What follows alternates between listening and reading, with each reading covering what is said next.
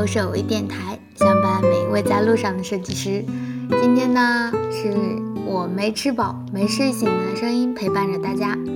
今天我们来聊一聊迷茫这个话题吧。刚好又逢毕业季，还有很多小伙伴也留言说自己最近很迷茫呀什么的。刚好我最近已经持续了半个多月的失眠了，整晚整晚的盯着天花板。套用一句文艺的话说，就是我现在很迷茫，迷茫的彻夜难眠。所以呢，此情此景，觉得说迷茫这个话题再适合不过了。其实迷茫不仅仅是毕业生的一种状态吧，它存在于我们每一个人身上，它不是一个特定的时刻。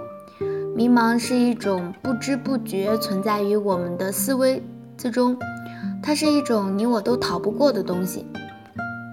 作为一个现实主义者，我们都清楚的知道，一味的迷茫和吐槽是没有任何作用的。那么有了问题就要去面对解决。所以呢，第一，我们要摆正心态，学会正确的自我审视。这里说的毕业迷茫，是大部分普通家庭出身，只能依靠自己的毕业生。而不是衣食无忧继承家业的小伙伴。毕业迷茫大概的可以分为两种吧，一种呢是没有一技之长，不知道自己能做什么；第二呢就是有想法、有能力，但是缺乏机会。说真心话，其实我的大学生活也过得挺失败的，所以我没有资格去指责任何人说大学上网打游戏呀、熬夜追韩剧啊这些。我想表达的是，错过的事情就让它过去，不要沉溺于后悔啊，然后痛苦之中啊。不要说如果让我重回大学这样的话，如果本身就是一种逃避的心态。世上没有如果，我们需要做的呢，就是把握好当下，找准自己的定位。第二种呢，一般找工作就是工资低的不想去，但是好的公司又不要你。放下我们的身段，就像之前说的，想在大城市锻炼，先要在这个城市立足一样。相同的逻辑，我们是刚毕业的学生，一个刚毕业的学生，即使再牛，但是在职场方面还是会很欠缺。不是说随便找份工作，而是我们首先要有自己一个正确的心态吧。首先要学会正确的自我审视。第二呢，就是不要放大对美好生活的幻想。接触过很多小伙伴吧，他们通常第一句的描述就是：“我不想每天磨皮抠头发，我一点都不喜欢现在的工作，但是现在又不知道自己想要什么。虽然我不知道自己现在想要什么，但是我知道自己五年以后、十年以后想过什么样的生活。”就是有固定的假期可以出去旅游，拥有自己的一个房子。可是，亲爱的，你要知道，哪有这么美的事儿呀？因为现在的状态太糟糕，就不去思考解决，就放眼未来，幻想美好的生活。其实这本来就是一种不要喊醒我，让我再做会儿白日梦的心理。我很饿，我知道我吃两碗饭就能够很饱。所以前面的第一碗饭我就不吃了吗？如果没有之前的奋斗和积累，哪来的五年后、十年后的幸福生活？不要逃避问题，更不要放大对美好生活的幻想，这样近乎白日梦的自我麻醉，只会让清醒后的我们对于现状更加的恐惧迷茫。解决迷茫的方法其实还有很多。第三呢，就是尽可能的扩大自己的社交圈儿。关于社交问题，设计师其实一般都挺宅的，好吧？其实我也挺宅的，但是很多时候，好的社交对自身的提升是有一个非常大的帮助的。一些看似平常的小事儿呀，一个无意间的对话，都有可能让你豁然开朗。可以闲暇的时候出去走走呀，参加一些同城活动。或者是去听一听设计讲座分享呀，同时提升自己技能的时候呢，或许还能够增加你涨薪的筹码。在外漂泊的话，真的是建议你一定要多出去走走。如果是单身呢，或许可以结交自己的另一半，有个人相伴，最起码精神上是没有那么无助的。当然，这只是一方面啦，更多的呢是能够帮助我们认识更多的朋友，还有心态上的成长，这些都是对于我们而言无形的财富，也是别人帮不，也是别人教不了我们的。第四就是温水煮青蛙的恐慌吧。其实之前那一期电台节目是选择大城市还是二三线城市的那篇文章，是发在我们优社的微信公众平台的。这篇文章的第一个评论是：能够舒服的获得想要的，为什么要去折腾呢？其实我最大的梦想是成为一个贤妻良母。不要笑我哦，其实我真的没有什么太大的梦想。我擅长做家务，也擅长烧菜。回到家乡可以过着稳定的朝九晚五的生活，我想要的贤妻良母生活就这样轻而易举的得到啦。为什么我还要这样一直苦苦的挣扎呢？其实我是怕这样温水煮青蛙的舒适生活。如果没有什么大的变动的话，我会从二十多岁就这样一直过到退休。这样一眼望到头的生活令我特别的恐慌。关于回家乡还是继续漂泊，不是旁人能够帮助你解决的。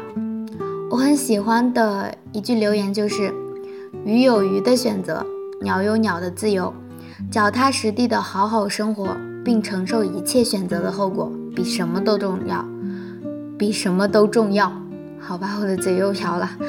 很多时候，选择比努力重要，而且大多时候，我们是赢在转折转折点，而并非起点。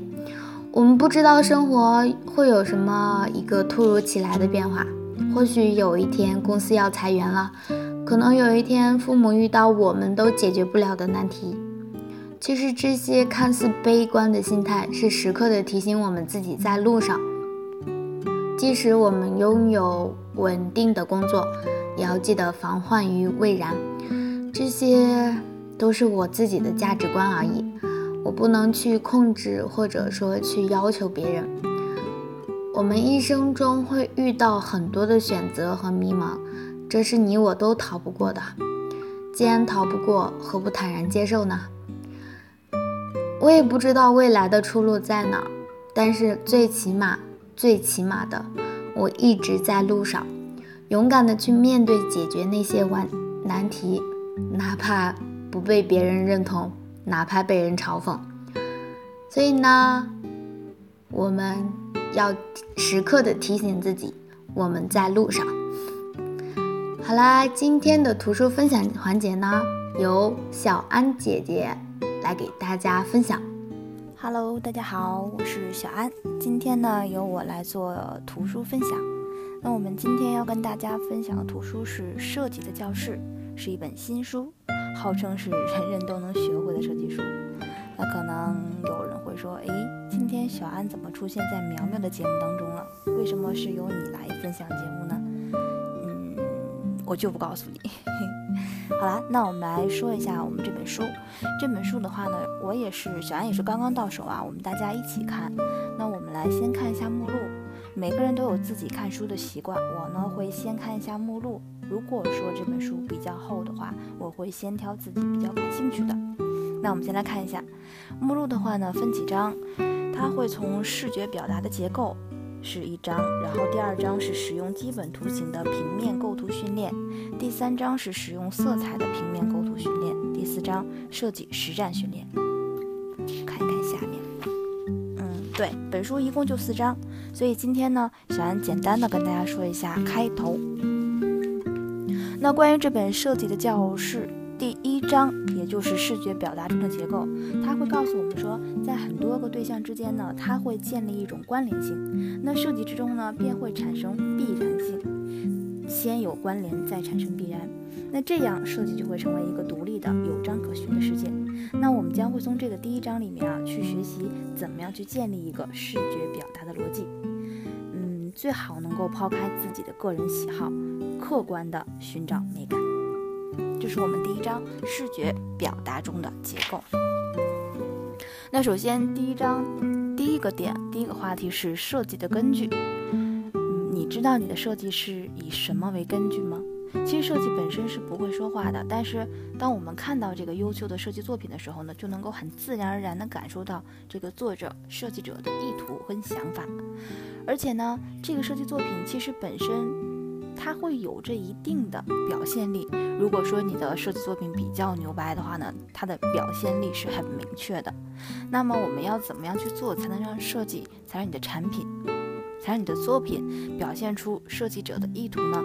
呃，下面文章给了我们这么几个例子。那关于设计是否有根据啊？呃，给出这么一段话，我来跟大家分享一下。他说，将这个对象放在这个位置是根据什么？为什么会把这个地方这么样来摆放？其实这一直都是设计上的一个难题。那首先，先说在建筑界来说，我们将柱子放错了位置，就会导致这个房子塌了，对吧？那如果说是在平面设计的世界里，我们却找不到这种真正意义上的根据，也就是说柱子放在这里它不会塌这种根据。所以说根据是要由我们自己来创造的，或者反过来说，我们在设计过程当中必须同时创造出具有相应的根据才行。那么应该怎么做呢？第一点，设计当中要具有特征的位置。那在设计当中啊，有一些位置它是比较有特征的，那有一些位置就没有特征。比如说我们在纸上放一支铅笔，那这支铅笔所在的区域啊，对于这个区域而言，这个铅笔的两端和正中就是具备特征的位置，就是铅笔的两个头和它的中间。那比方说我们在这个这些地方放一块橡皮，那我们就可以说左对齐、右对齐和居中对齐。大家看不到图，自己理解一下。我把一支铅笔放在纸上，那以这个铅笔的第一个头，就是正面的头和背面的头和中间来做一个根据。那我这个时候拿到一块橡皮，以这支笔来做计算的话，左对齐、右对齐和居中，能想到吧？那这些字眼呢，是可以轻松表达出这个橡皮的位置的。就算是我不给你看图，你是不是也应该知道呢？那能用语言表达的。这种方式是一种很重要的属性。举个例子说啊，嗯，距左端就是距左面三厘米的位置，可以用可以说呃距左端三厘米这样的数值来表达。但是人们很难啊，很难在脑在大脑当中形成一种具体的印象。即便是我把这个橡皮放在这儿了，也很难让看的人明白我们的用意到底是什么。然而，像是一些我们在 PS 当中常用的这个左对齐啊、右对齐啊、居中对齐，这些位置却可以让人们很轻松的将这些视觉信息转化成语言，包括转化成画面，让你们在看的时候就能领悟到设计者的意图。这么解释，你能明白吗？那这个地方呢，作者用了一句话来总结说，在铅笔所在的区域两端和中间能用语言明确说明，属于具有特征的位置。那我们要试着用语言来表达设计的意图。很多人来问我说，我不太会跟别人阐述我的设计观念、设计理念，就导致我的稿子总是被 pass 掉。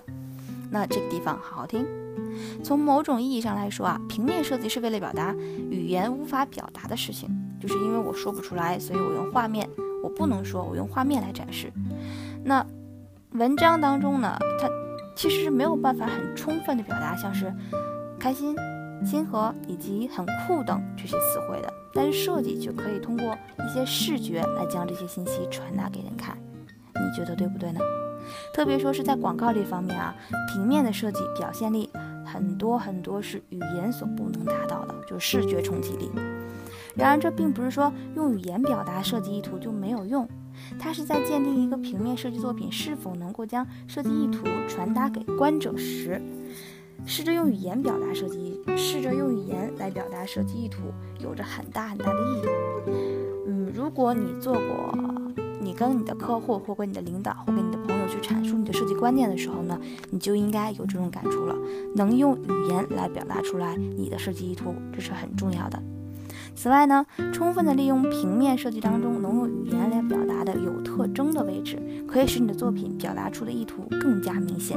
也就是说，用你的，可以让你的设计更加紧凑吧。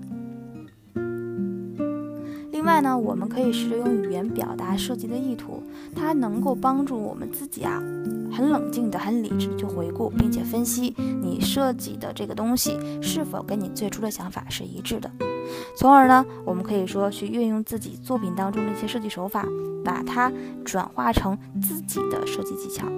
就是说，我们在用语言表达设计意图的过程当中呢，也可以去整理自身的思路。你可以把它作为一个单词存放在我们自己的设计词库当中。